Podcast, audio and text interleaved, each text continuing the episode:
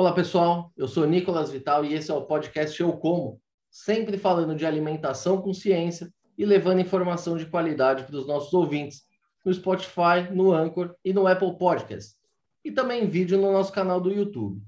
Já segue a gente? Se ainda não segue, não se esqueça de se inscrever nos nossos canais. Muito bem, pessoal. E hoje nós vamos falar sobre um tema importante e que não raro gera debates acalorados entre os seus defensores e os seus opositores: a reforma agrária. O fato é que pouca gente sabe como funciona e se funciona. Também conhecemos muito pouco sobre os benefícios da reforma agrária e os problemas enfrentados pelos assentados. Será que dar a terra é suficiente em tempos de produção de alimentos altamente tecnificada? Quem vai responder essa pergunta com conhecimento de causa é o engenheiro agrônomo Paulo Melo, que é doutor em desenvolvimento rural e trabalha no Instituto Nacional de Colonização e Reforma Agrária, o INCRA, o órgão responsável pelo tema no Brasil. Paulo, muito obrigado pela presença, é uma honra ter você com a gente aqui hoje. Obrigado, a honra é minha. Então vamos lá. Paulo, para a gente começar essa conversa do começo aqui, né? Muita gente não, não, não entende as diferenças aí, as nuances. Para começar, qual que é a diferença entre um acampado, um assentado e um agricultor familiar? É a mesma coisa? Tem diferença? Diferente. Bom, acampado é quem está num acampamento, naquelas barracas de lona, é lutando por terra, né? aguardando é, o benefício da reforma agrária. Ah, o Brasil já teve muitos acampamentos, isso diminuiu muito nos últimos anos. Hoje tem alguns acampamentos, o que não significa que não possa voltar a ter muitos acampamentos, a depender da, da orientação do governo federal. Né? Assentamento é quando esse acampado já recebeu um lote de terra, ele é um assentado. Recebe um lote de terra, infraestrutura, algum crédito, eventualmente uma assistência técnica, e se transforma num agricultor familiar. Então, o assentado, via de regra, é um agricultor familiar, só que ele está em cima de uma terra pública, que a gente chama de assentamento. Mas são, é, é muito semelhante uma coisa da outra. Entendi. É Mas aí também não misturar com, com o produtor familiar privado, vamos chamar assim, né? Que, que, é, que é está na mesma categoria por ser familiar, mas é, é uma coisa totalmente diferente. Sim, embora você tenha também agricultores familiares é, em terras que, que são públicas e não se chama de assentamento, mas é um detalhe, enfim, né? A maioria é, realmente é proprietária, né, no caso. Mas o caminho geralmente é esse: o pessoal vai lá, monta o acampamento, depois de um tempo isso se torna um assentamento oficial, e aí a coisa, a partir do momento que ele começa a produzir de fato, ele se torna um produtor familiar. Essa é a sequência lógica aí, né? É, a gente chama de assentado enquanto, enquanto ele não. Ele ainda está numa área que é pública, depois que ele é titulado, ele paga pelo seu título né, da terra, ele, ele sai da alçada do INCRA. Né? Aí, aí ele, ele vai para as políticas normais da agricultura familiar. Mas, a rigor, assim, conceitualmente, ele é um agricultor familiar já desde o começo. Só a questão da posse da terra. Ele não tem a propriedade, mas tem a posse da terra. E você falou é agora que ele paga para o governo. Como é que funciona isso? Eu achei que, que ele recebia isso de graça. Ele tem que pagar para o governo? É, nem sempre. Então, é assim. É, Está na Constituição que o, o, assentado ele tem o direito ao título, né, o título da terra. Ah, tem normas internas que, que falam que ele pode receber o título, ele escolhe, o assentamento escolhe ou o título ou uma concessão de uso definitiva, que seria de graça. O título é quase de graça, porque o governo dá um desconto tão grande que, sabe, ele paga uma fração muito pequena, mas paga e ganha propriedade da terra. É diferente daquela concessão onde ele fica com uma é um outro regime jurídico, ele tem uma posse definitiva, mas, enfim, a maioria quer o título. O fato é que é, quase nenhum assentamento foi titulado até o ano de 2017, Na verdade, não era uma prioridade nos governos petistas, né? Então, só a partir do impeachment é que entrou a, a, titulação dos assentamentos era a última prioridade, se tornou, pelo menos teoricamente, a primeira prioridade. Embora se avançou muito pouco nesses quatro anos, né, de governo Temer e, e depois do Bolsonaro, teoricamente é a maior prioridade do INCRA, mas não se conseguiu titular muita gente. De qualquer modo, ah, pelo que a gente vê, assim, eu trabalhei em duas superintendências, né, no Rio Grande do Sul, da Bahia, que a gente sabe também das outras, o pessoal é muito interessado em receber o título. Né? Então, mas nós estamos nessa situação. A, maioria dos assentados ainda não foram titulados. Mas isso que você está falando é uma coisa assim, que chama atenção e, e, e, não faz muito sentido com o que a gente ouve falar normalmente, né? Porque o que, que a gente ouve falar? A gente, eu digo por mim, eu moro em São Paulo, eu estou muito distante dessa realidade. Eu me informo basicamente pelo que eu vejo na imprensa.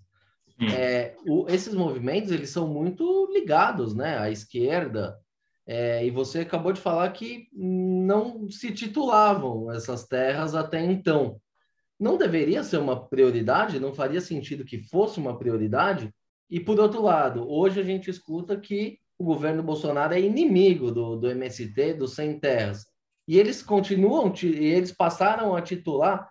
É, como é que, que se explica essa situação? Então, é, existem muitas dezenas de organizações políticas que que, que, que estão nesse métier da reforma agrária. O MST é a mais relevante.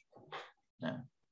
O MST, durante é, todo o governo petista, teve muita, mas muita influência dentro do INCRA. Né?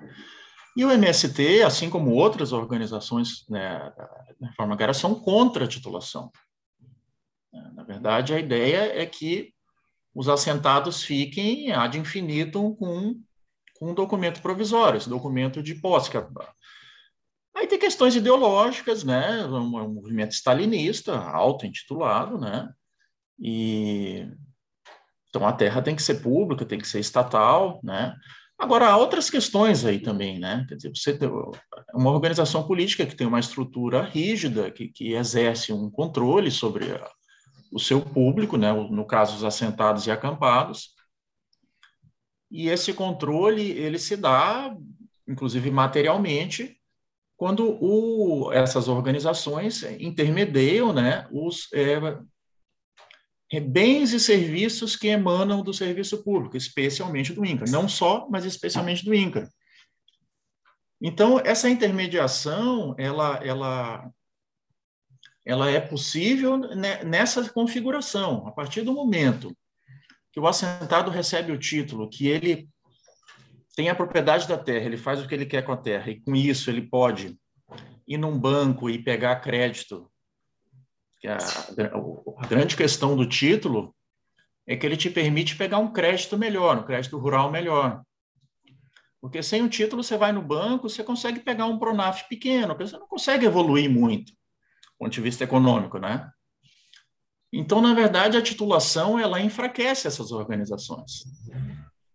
Então, essa é, isso que está em jogo, né? É isso que está em jogo. É complicado. E Paulo, me fala uma coisa, quanto, que, qual o tamanho desse universo da reforma agrária no Brasil hoje? Quantos assentamentos existem? Quantas pessoas vivem nesses, acamp, nesses acampamentos hoje? Nos acampamentos não, desculpa, nos assentamentos. Bom, o Brasil tem mais ou menos 5 milhões de estabelecimentos rurais. Destes, mais ou menos um milhão é de assentados. Né? Então, é um número bem relevante, né? É 20% dos estabelecimentos rurais brasileiros ou 25% quase dos familiares. Porque tem mais ou menos uns 4 milhões de, de estabelecimentos rurais que são familiares. Então, é um, é um universo bem relevante. Em hectares, você tem ideia quanto dá isso? Dá, dá mais de 80 milhões, né? É, de hectares? É coisa de, é, mais de 80 milhões, de, esse 1 milhão né, de famílias. Né? Bom, mas então tem aí 80 hectares por família. Não, peraí, deixa eu ver aqui. Ah, Mas a pergunta que não quer calar é, é tem terra é. suficiente para esse pessoal? Não, mas é mais ou menos esse o número. Não, tem terra. É porque essa média é complicada, porque, na verdade, é, tem assentamentos, alguns assentamentos mais antigos, e boa parte dos assentamentos brasileiros estão no norte do Brasil. Só no estado do Pará está 25%, 250 mil famílias estão no estado do Pará. Os assentamentos do norte, quer dizer, as propriedades, não só os assentamentos no norte, as áreas são bem maiores, né? Hum. Os módulos fiscais dos municípios do norte do Brasil são maiores. Né? Então, o que caracteriza a agricultura familiar é até quatro módulos fiscais. É um balizador que a gente tem, né? É, então, sim, tem, tem, tem gente com áreas maiores. Também no semiárido brasileiro, que tem um, uma quantidade muito grande de agricultor familiar e também de assentamento, também os módulos são, tendem a ser maiores. Mas no centro-oeste, e principalmente no sudeste e no sul, aí as áreas já são bem menores por família né? Aí você vai ter lá 20, 15, às vezes até 10 hectares por família. Né? O que é, também não deixa de ser relevante. 10 hectares é, é uma. Depende área... aonde, né? É, depende aonde. É que, na verdade, hoje o que manda no, no, desenvolvimento é não é tanto a terra, mas é mais a tecnologia. Mas ainda nessa lógica da, da terra, quer dizer, claro, tem uma importância. Se você tiver 10 hectares é, perto de uma, de uma grande cidade, quer dizer, você tem a oportunidade de ter uma, uma horta e estar tá vendendo produtos, meu Deus, 10 hectares de horta é precisa de um exército para trabalhar em cima, né? Exato. Então, nesse caso é relevante, mas na maioria dos casos não é isso. Aí é lavoura, é criação. Aí 10 hectares pode acabar dentro de um nível tecnológico que é baixo, de um modo geral, né? Pode acabar sendo pouca terra, na verdade, né? Isso você está dizendo já faz o gancho para a minha próxima pergunta, né? Porque você hum. pega um produtor é, no Paraná, por exemplo, 10 hectares no Paraná é muita terra, se você for ver. Por isso que o pessoal é altamente tecnificado, né? Eles optam por culturas mais intensivas, eles optam Sim. por mecanização, enfim, por tecnificar mesmo a produção. E uh, o MST, ele é totalmente contra o uso dessas tecnologias. Qual é o sentido que? O cara já tem pouca terra e ainda é proibido de usar a tecnologia. Como é que ele faz para se desenvolver? É uma técnica para não se desenvolver mesmo, para ficar na subsistência? Então, é o, o, o, MST, não só o MST, tem muitos pesquisadores brasileiros que compraram a ideia da, da agroecologia, né? Então, e, é, estão no seu direito, né, de ter essas ideias e tal, né? Mas o, o fato, assim, que, é, que envolve diretamente assentamentos é que durante muito tempo ah, essas ideias acabaram se tornando imposições por meio das políticas públicas né? Por exemplo, as do INCRA, principalmente as do INCRA. Então, uh, o INCRA, até uns anos atrás, financiava a assistência técnica dos assentamentos.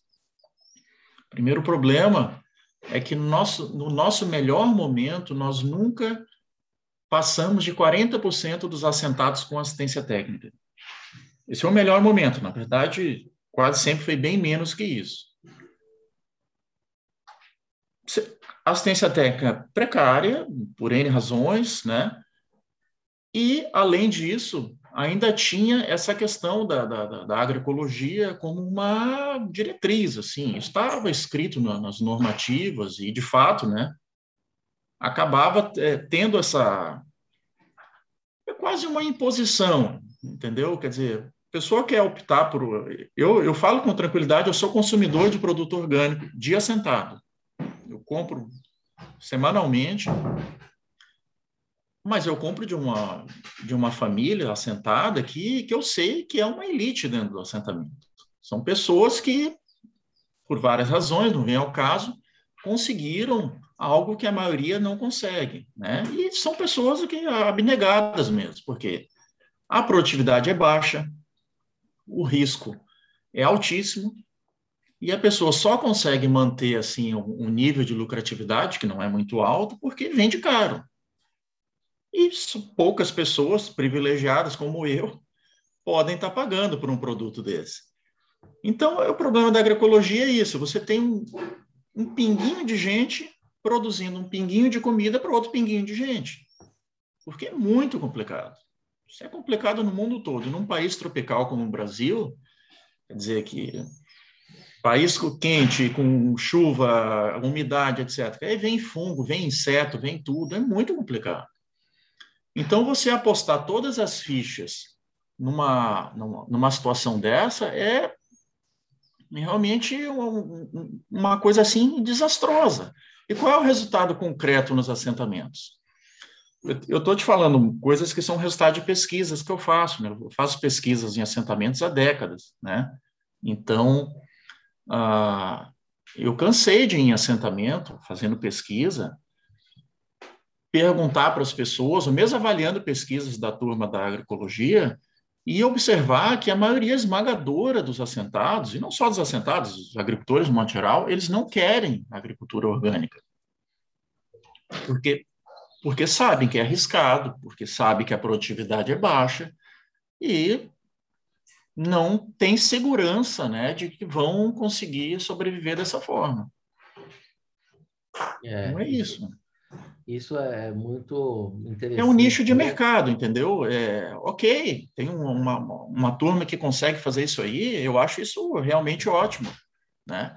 Mas é um nicho de mercado e a gente Não, tem que pensar no resto da ideia, turma. O pessoal tem uma ideia do, do, da agricultura orgânica como uma coisa romântica, né? Como era feito em 1500, antigamente e tal.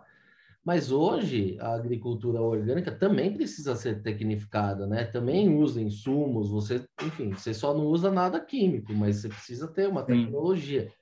E esse é, existe também a ilusão de que é um mercado muito mais rentável, mas é rentável para o varejo, né? Quem ali está na, na ponta, o produtor, ele toma todo o risco. É, então, é, é, é, uma coisa que faz todo sentido e você está só confirmando que a maioria dos produtores não quer isso. Agora, existe um marketing gigante em cima disso, né? E que induz muita gente, tanto consumidor quanto produtor, a acreditar nessa fantasia. E uma delas que eu selecionei aqui é a história do MST, o maior produtor de arroz orgânico da América Latina. Eles, eu li essa matéria muitas vezes, em muitos lugares ela foi replicada na, na BBC, na Globo, em todo quanto é lugar. Quando você lê isso sem focar muito, sem prestar atenção, você fala, nossa, eles devem estar produzindo muito, né? Mas eu uhum. tive a curiosidade de checar os números.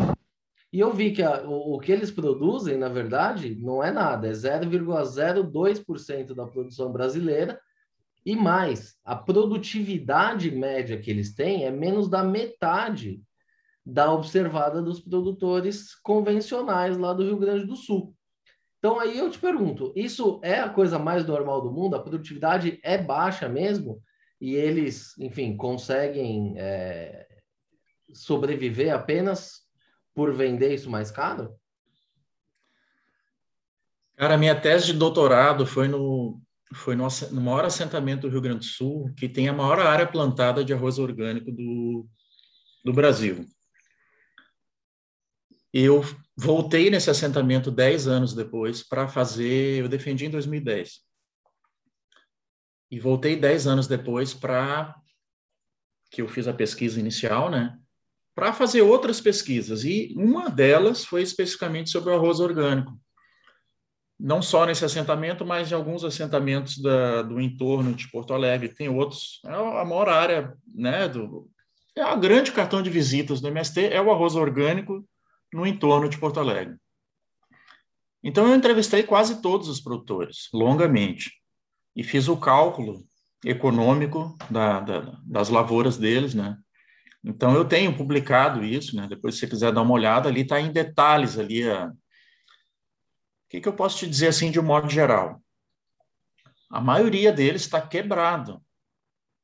Dá pena de conversar com aquelas pessoas, que são pessoas que estão numa batalha, assim, para tentar obter algum lucro e grande parte deles estão tendo prejuízo ano a ano. Porque eu sei que esse ano, fico até muito feliz por isso, porque, por um lado, né, esse ano o arroz subiu imensamente, então eu acho que muitos deles, eu acho que pela primeira vez na vida tiveram algum lucro. Imagino, eu não conversei com eles, mas como essa safra, o preço do arroz subiu assim muito, né? Mas foi um momento atípico. Na verdade, você pegar ano a ano aí, você vai ver que as produtividades são muito baixas. O preço, como é arroz orgânico, o preço é um pouco maior, mas ele não compensa entendeu? Ele é, ele é um pouquinho só, tipo 15% mais, entendeu? Enquanto que a produtividade é que você falou, é, é, é menos da metade, né? Os custos são um pouco menores que da, do arroz convencional, mas não são tão menores. Mas tudo isso, desculpa te cortar, é para garantir uma narrativa deles, né? Porque a narrativa é essa. Custa só um pouquinho a mais e é muito mais saudável. Dá para fazer isso, todo mundo pode fazer isso o Brasil deve entrar nesse rumo. E o que, na verdade, quem você é agrônomo entende melhor disso do que eu. Se o Brasil tomar esse rumo, o Brasil vai deixar de ser esse grande player produtor de alimento para quebrar literalmente, ficar dependendo é, de comprar produtos de fora. Então, assim, você acha que, que to, todo isso aí é tudo para alimentar mesmo uma narrativa muito forte que eles têm?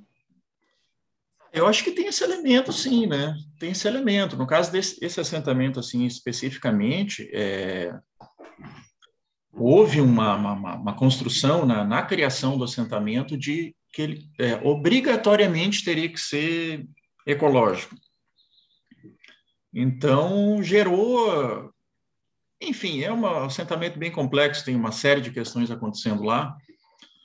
Mas tem, tem esse problema, de fato, é o que você está falando. Assim, vamos fazer uma suposição maluca aqui, se, se, se, a partir de amanhã todo mundo passasse a, a, a, a, só cultivar de forma orgânica. Bom, a gente ia ter que dobrar a área plantada se a gente quiser manter o nível de produção. Né? Imagine o caos ambiental que isso seria, né? Então, é muito complicado isso. Agora, sim, é, é, vale a pena também pensar, no caso da agricultura orgânica, tem uma lei né, que, que, que define o que é agricultura orgânica. E essa lei, ela é uma lei muito exagerada, no meu modo de ver, sabe? Então, isso, por exemplo, de proibir adubos químicos. Quer dizer, bom, mas quem é que está preocupado com adubo químico? Quer dizer, as pessoas não querem consumir agrotóxico, né? Agora, pô, você evitar adubo químico, e, aliás, curiosamente, essa lei, se for ver lá, tem algumas formulações químicas que são liberadas. Eu não me pergunte por quê, não dá para entender por que você libera certa formulação química de, de, nitrogênio e outra não libera. Então, a lei ela acabou criando amarras que, no meu modo de ver, só atrapalham. Né? Então, poderia ser flexibilizado. Né? Então, as pessoas poderiam, por exemplo, nesse assentamento, os agricultores orgânicos, olha que coisa curiosa. Vou te dizer duas coisas curiosas dos, dos, dos arrozeiros orgânicos do Rio Grande do Sul. Primeiro, a maioria come arroz convencional, porque é mais barato. Né? Segundo, a maioria gostaria muito de usar adubo químico. Eles até não, não, não tem uma questão assim de, de fórum íntimo até, né? De, pô, quem é que quer aplicar? Quem é que gosta de aplicar agrotóxico? Então é horrível. Entendeu? É um negócio que é. Entende? Além de ser muito caro, né? Óbvio que isso faz mal para a saúde, ninguém, o aplicador ali tem que botar aquela roupa no, no, no, forte do verão, é horrível. Então, eles gostariam de pelo menos usar adubo químico, ver os agricultores orgânicos. Agora, isso é resultado de pesquisa, você conversando lá no, dentro da casa de um cara, entendeu? Obviamente que o discurso político nunca vai aparecer esse tipo de coisa, né? Exatamente. E outra coisa que chama atenção também é, é você falou do, dos agrotóxicos, enfim. É, hoje existe já uma migração para os biodefensivos, né? Que, que é o futuro Sim. mesmo, são defensivos mais é, biológicos, enfim, menos agressivos. Mas o que chama atenção é que produtos também tóxicos são usados né, nas lavouras é, orgânicas, Orgânico, como a calda bordaleza, é ureia. Se isso aí são, são químicos iguais, né? Com a diferença que a gente nunca sabe qual é a quantidade que é utilizada, o que, que tem nessa calda, qual que é a composição. Isso também não pode oferecer algum risco mesmo aos produtores? Pode. Pode oferecer, sim. É, porque a calda bordaleza se usa cobre. Cobre é um negócio super tóxico, né? E aí tem um outro aspecto aí que você falando disso, eu, eu me lembrei, assim, na, na, agricultura orgânica você tem as certificadoras, né? Então, teoricamente, é uma, é uma segurança né, para o consumidor você ter uma produção certificada. Só que tem uma, uma, uma situação que ocorre muito em assentamento, que eles chamam de certificação solidária. Na verdade, o que, que acontece? Você tem um, uma organização, às vezes internacional, né, envolvida, alguma intermediação eh, de alguma organização nacional, mas que na prática você tem assentados do assentamento A fazendo vistoria no assentamento B e assentados do assentamento B fazendo vistoria no assentamento A. Quer dizer, Daí, quer dizer, é algo assim que, meu modo de ver, assim, nada pessoal tal, né? Eu sei que tem muita gente séria, né? Nesse trabalho aí, não estou dizendo que é uma gandaia, não, mas olhando de longe isso aí, não é um negócio assim que inspire, assim, muita segurança. Né? Enfim, essa é uma, realmente é uma situação a se avaliar mesmo. E, Paulo, agora vamos falar um pouco do, do, das coisas boas também, né? É, dessa tua experiência toda aí no INCRA, é, quais são, assim, cases interessantes mesmo que, que deveriam servir de inspiração aí para a reforma agrária? Existem uhum. é, culturas que, que se dão muito bem nesse tipo de, de produção, regiões que são mais desenvolvidas do que outras. Vamos falar um Sim. pouco também das coisas boas Sim. aí, né? Eu acho que o que tem mais de interessante é as hortas, né? Porque, assim, pelo que eu, inclusive nesse assentamento que eu estou falando, mas também em outros, claro que ah, no caso de horta, quando você está muito distante de um centro consumidor, isso complica muito. Às vezes não, realmente não dá, né? Mas em uma série de situações é uma saída muito interessante, né? Não só para assentado, para o agricultor familiar de modo geral porque você tem precisa de pouca área, você é, você tem é, grande demanda de trabalho, você consegue emprega a família toda, e às vezes até tem que contratar gente, né, numa área pequena. Você consegue produzir muitas vezes até de forma orgânica, mesmo que não tenha grande produtividade, você conseguindo aí um, um escoamento da produção, você consegue até com preços, né, então, acho que, a, primeiro, em linhas gerais, assim, em primeiro lugar, eu falaria de horta. Agora, tem exemplos bons, assim, no Brasil todo, de muito pontuais, mas, enfim, eles existem. Então, você tem agroindústrias em alguns lugares que estão indo bem lá, tem, tem gente fazendo um bom queijo aqui, tem gente fazendo, ah, por exemplo, no semiárido brasileiro, tem um grupo lá muito pequeno e tal, mas que está produzindo uma carne de, de cabra é, de uma forma interessante e tal, são exemplos muito pontuais. Quer dizer, é, é possível se intensificar esse tipo de coisa e tal, até certo limite, sim, né? Mas, de fato, a gente tem que considerar que você vai, vamos entrar num, num assunto que é geral, não é, não é só de assentamento, mas que é o problema da concentração de produção em renda no Brasil. Então, isso já está bem constatado, né, que mais ou menos 10% dos estabelecimentos rurais produzem mais ou menos 90% de tudo. Isso significa que você tem aí a, a, maior parte dos estabelecimentos rurais brasileiros estão alijados, eles estão fora do. Na verdade, eles não fazem nenhuma diferença para a nação brasileira do ponto de vista econômico, né? Óbvio que cada ser humano é tão importante, seja pobre, mas do ponto de vista econômico, assim. Vale do, do ponto de vista social, né? Do óbvio. econômico não impacta. Do ponto tanto. de vista humano, é etc. Não se discute, mas do ponto de vista econômico, a maior parte dos estabelecimentos rurais brasileiros e dos assentados não fazem mais, é, ou nunca fizeram, né? É, qualquer importância do ponto de vista econômico, não, não conseguem produzir, né? Esse ponto aí tá, tá me veio agora um outro mito na cabeça aqui que é 70% do, dos alimentos consumidos no Brasil vem da agricultura familiar.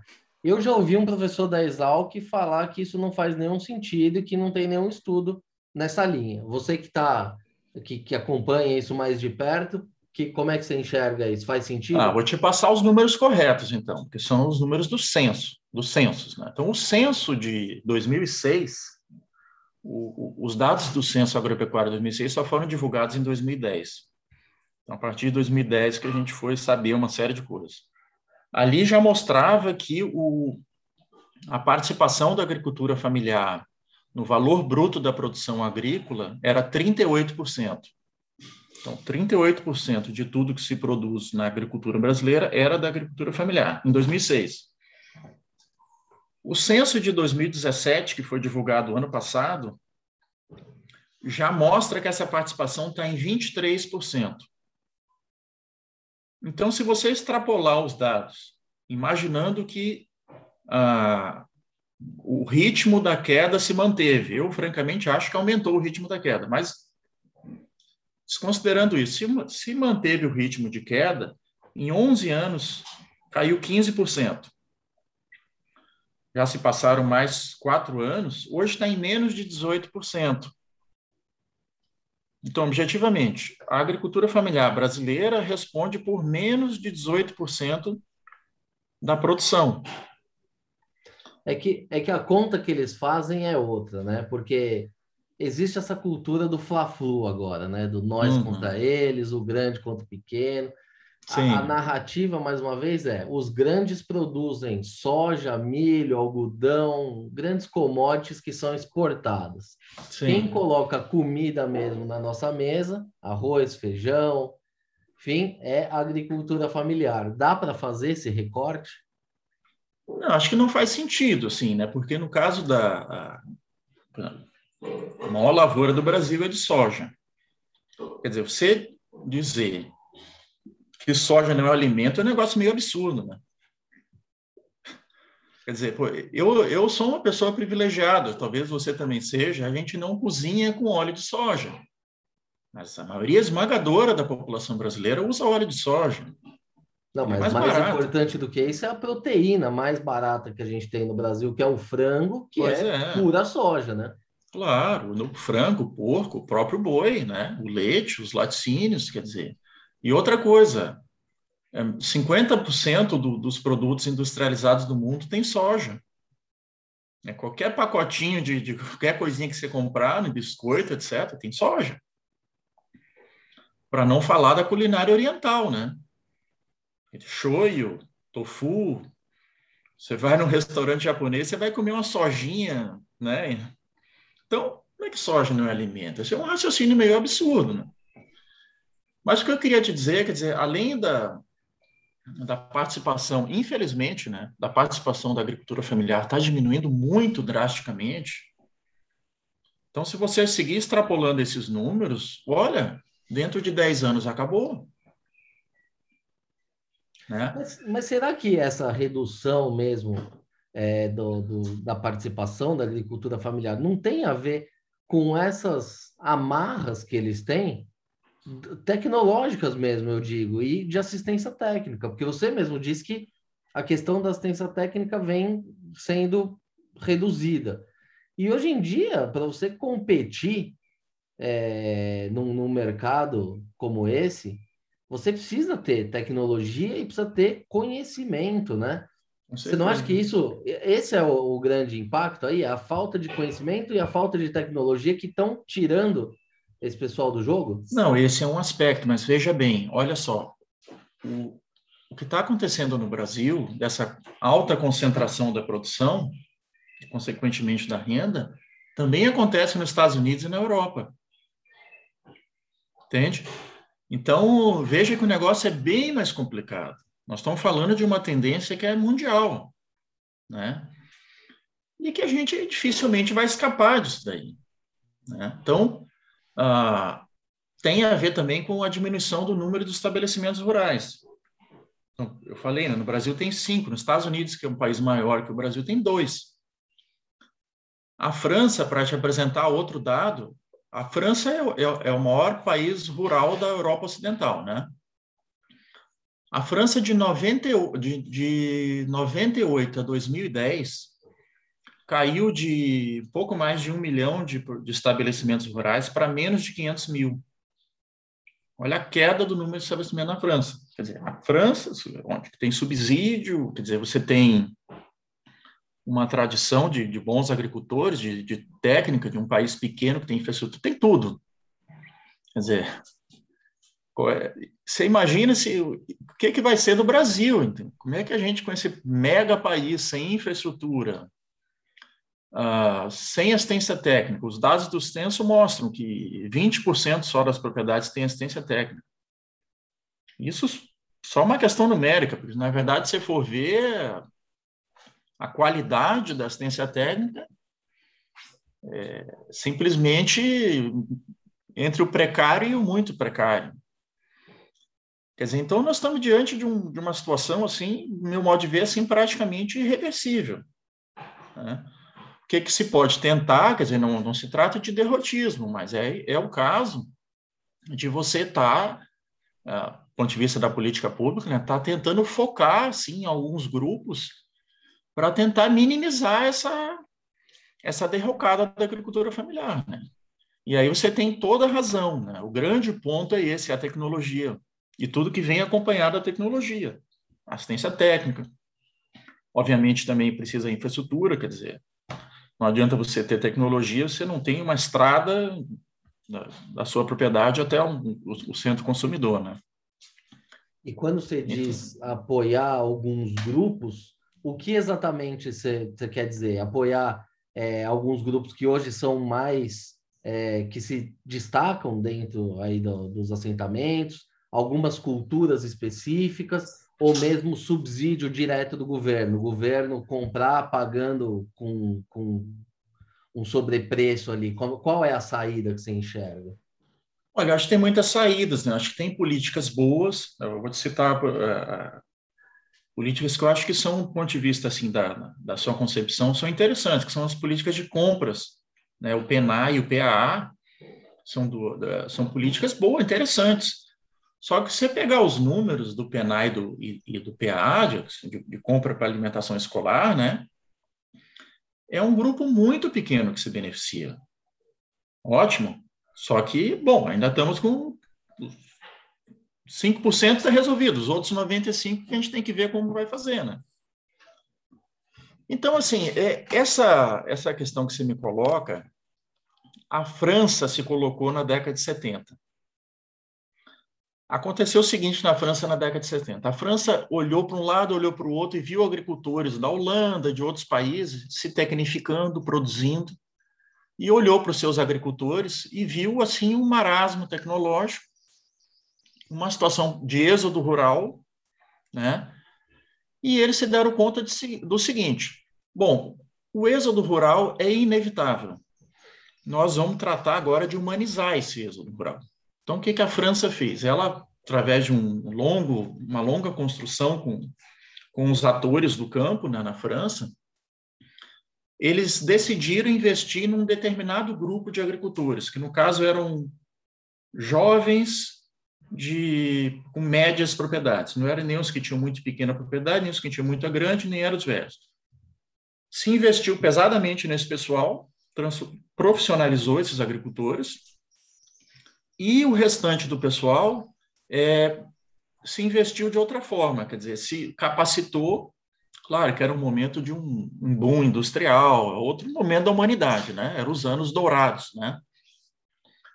Mas as pessoas que saíram do meio rural, elas foram capacitadas para trabalhar em outras coisas. Então, isso ah, foi um projeto realmente na França que de muito sucesso. A França se tornou uma potência agrícola e, ao mesmo tempo, uma potência industrial, né? Pra, bom, para a gente repetir exatamente a fórmula francesa, no caso do Brasil, uma situação, por N razões, muito mais complexa. Mas é um debate que precisa ser feito. Eu vou te citar um exemplo aqui. É, no semiárido brasileiro, que é um lugar que não chove, você tem é, é, mais de um milhão e meio de agricultores familiares produzindo praticamente nada. Né? Então, se no Brasil como um todo, 10% produz 90% de tudo, no semiárido esse número é, é, muito mais drástico. Então, você tem um terço das, das pessoas no semiárido estão na miséria. Aliás, agora com a pandemia deve ter piorado bastante, mas antes da pandemia era mais ou menos um terço. Não é pobreza, é miséria. Os outros dois terços, quase todos estão na pobreza. Então, qual é a chance dessas pessoas produzirem no lugar que não chove? Só tem uma chance, que é irrigando. Acontece que você só pode irrigar, tecnicamente falando, só pode irrigar um pedaço muito pequeno do semiárido. E nesse pequeno pedaço que você pode irrigar, nós estamos falando de uma, de uma tecnologia que é caríssima e que é muito difícil. É você pegar uma família que está na idade da pedra, do ponto de vista tecnológico, e você jogar o cara no século XXI de uma hora para outra, que é, na maioria dos casos, inviável. Uhum. Então, como é que você faz com esse pessoal? Uhum. Quer dizer, então é, é um debate que tem que ser feito. Né? E diante de todo esse contexto aqui que você está apresentando para a gente, hoje a questão da reforma agrária é um um tema ainda a ser discutido ou isso é puro delírio de uma parcela da sociedade? A reforma agrária brasileira basicamente ocorreu de 95 a 2011. Antes de 95, tem um pinguim de assentamento foi feito. E de 2011 para cá, pouquíssima coisa foi feita. Então, na verdade, é uma coisa que parou ainda no governo Dilma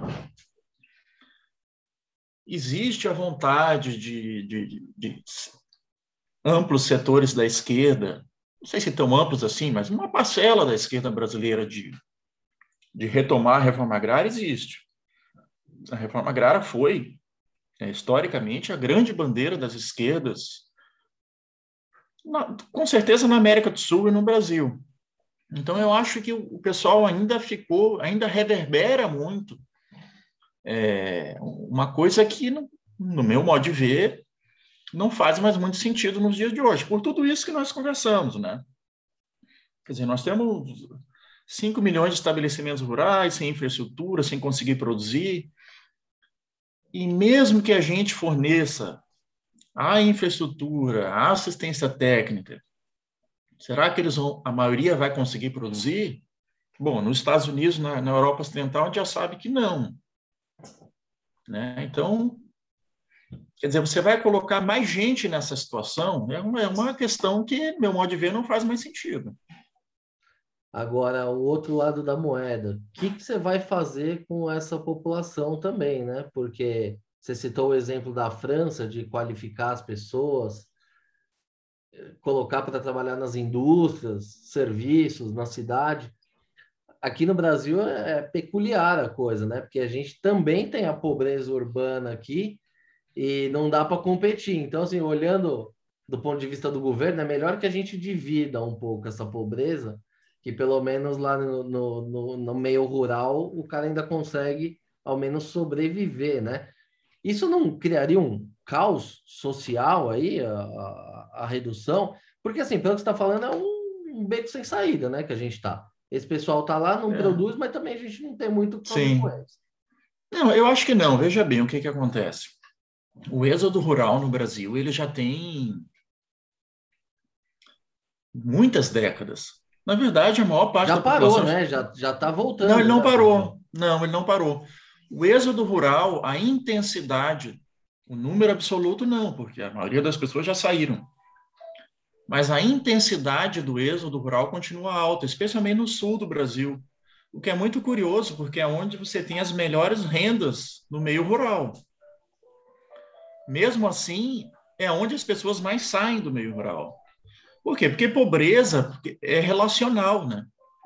A gente só é pobre em relação a alguma coisa. Hum. Então, é a percepção das pessoas têm a percepção que no meio urbano elas vão ganhar mais ou elas vão viver melhor.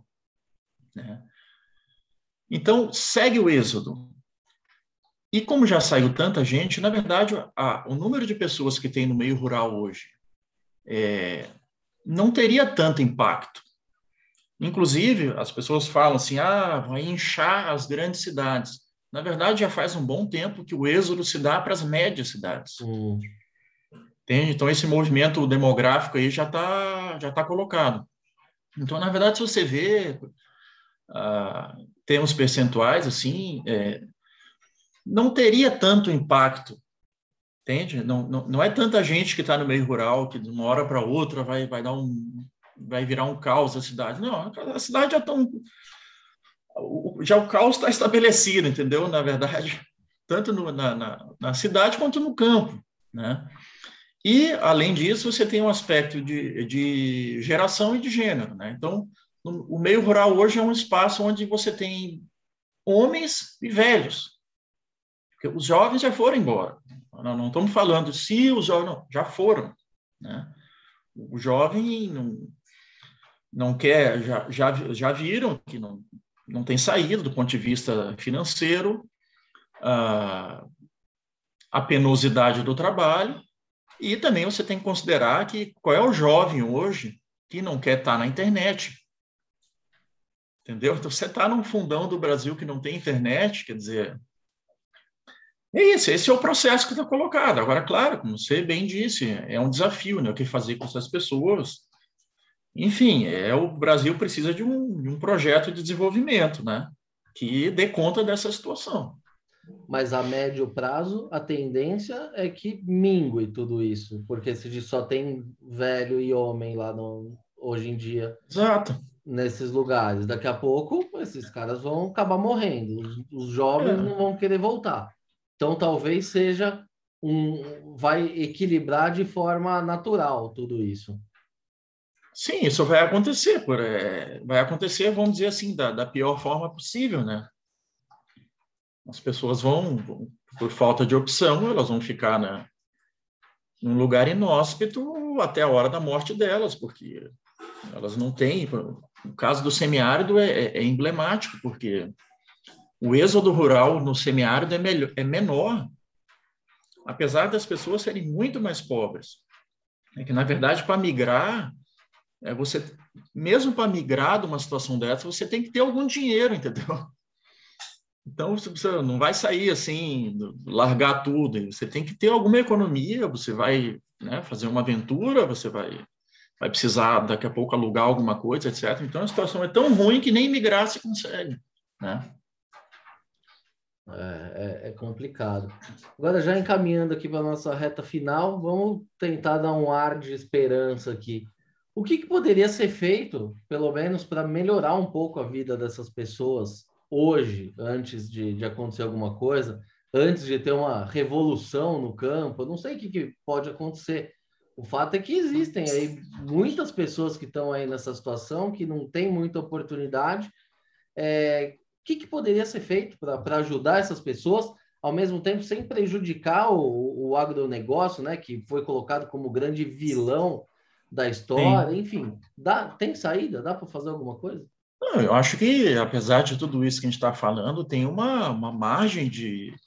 A gente tem uma margem de manobra aí, entendeu? Para investir né, em agricultores. Quer dizer, você não. Quando a gente faz a divisão que 10% produzem 90%, 90 de tudo, claro que tem uma categoria intermediária, você tem um certo número, um número razoável de agricultores que que estão na luta, que estão que estão produzindo alguma coisa e que precisam de muito apoio, né? Então, não foge muito da, da, das questões básicas que a gente já começou, quer dizer, assistência técnica de qualidade. Ah, só que aí sim, quando eu falo de qualidade, é assistência técnica ah, sem preconceito, entendeu?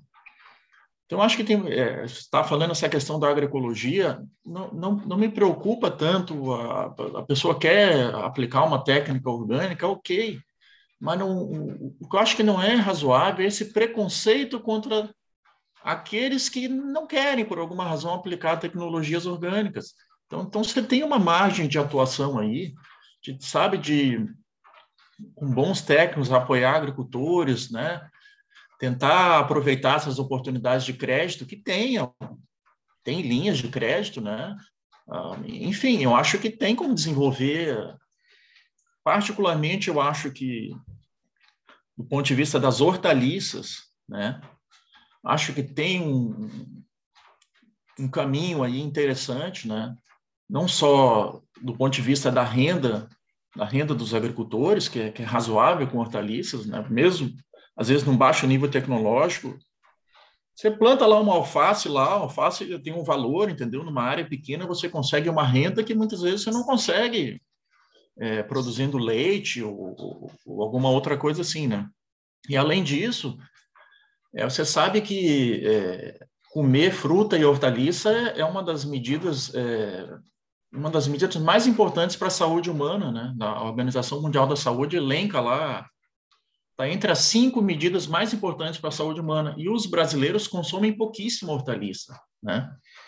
Então, aqui eu fico imaginando, assim, um, um plano de governo que procurasse abordar esse tipo de coisa, quer dizer, como é que a gente pode, tanto do ponto de vista da renda do agricultor, como da nutrição da população, incentivar esse tipo de coisa?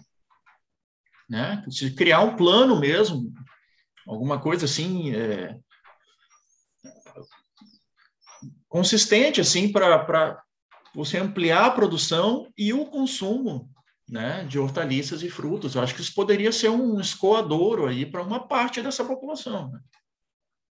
E você acredita é uma ideia, que esse plano aí só pode vir de alguém da esquerda ou alguém mais moderado também poderia fazer isso? Ah, eu acho que não, não, poderia ser alguém mais moderado também, mas alguém da esquerda moderado, não, não acho que tenha uma questão assim ideológica assim tão tão claro que a gente fica assim com a, a esquerda brasileira se identificou muito com essa questão do, dos orgânicos né? Mas não é necessariamente uma coisa de esquerda né? Né? Nem tem muita gente de direita que é participa de movimentos contraculturais né? Porque essa a orgânica está um pouco ligado a isso né? A ideia de contracultura e tal né Assim como fazendo um paralelo, você viu um pouquinho antes da pandemia, tinha um monte de gente de, da esquerda ah, no movimento anti-vacina, né? E aí veio a oposição ao Bolsonaro e que bom, né? Eu acho que as pessoas se deram conta que isso é uma besteira, né? Ser contra a vacina. Então, enfim, tomara que em algum momento também as pessoas se deem conta que para não transformar a agroecologia na nova cloroquina. Né? Exatamente. Enfim, Exatamente. vamos ver o que, que, vai acontecer. Não, não, você matou a charada aí, porque a gente vive num país que tá muito louco, né? Antes era só o Fla-Flu, agora tudo é, é nós contra eles. Se você não é de um lado, necessariamente você é do outro lado. Então tá, tá ficando muito chato e é muito chato, ações é muito chato. tomam esse rumo. Então, assim, é você verdade. apoia a, a, reforma agrária? Não. Ah, então você, sabe, não, não existe mais um meio termo. É, isso aí. Complicado. Paulo, essa conversa aqui está muito boa. Acho que a gente tinha papo aqui para mais algumas horas aqui, mas o nosso tempo, infelizmente, está chegando ao fim. Queria agradecer aí mais uma vez oh, a tua participação aí, essa verdadeira aula que você deu para a gente, que, que sirva para enfim, abrir os olhos das pessoas, né? Porque, assim, a gente, falo por mim, que estou aqui num centro urbano, eu conheço muito pouco. Eu conheço o que eu ouço é, no, no, no, noticiário, o que eu vejo na TV, o que eu leio nas revistas, mas, sim, é, é sempre bom saber de alguém que está ali na, na, na lida mesmo, como é que é de verdade. Então, agradeço mais uma vez aí. Valeu, eu que te agradeço aí. Isso aí. Muito bem, pessoal. Essa edição do podcast Ou Como vai ficando por aqui. Se gostou da entrevista, não se esqueça de seguir os nossos canais no YouTube, no Spotify ou na sua plataforma de streaming favorita. Aproveite e siga a gente também no Facebook e no Instagram. Lembrando que esse podcast tem o patrocínio da Crop Life Brasil e volta com a sua programação normal na próxima terça-feira. Por hoje é isso e até a próxima.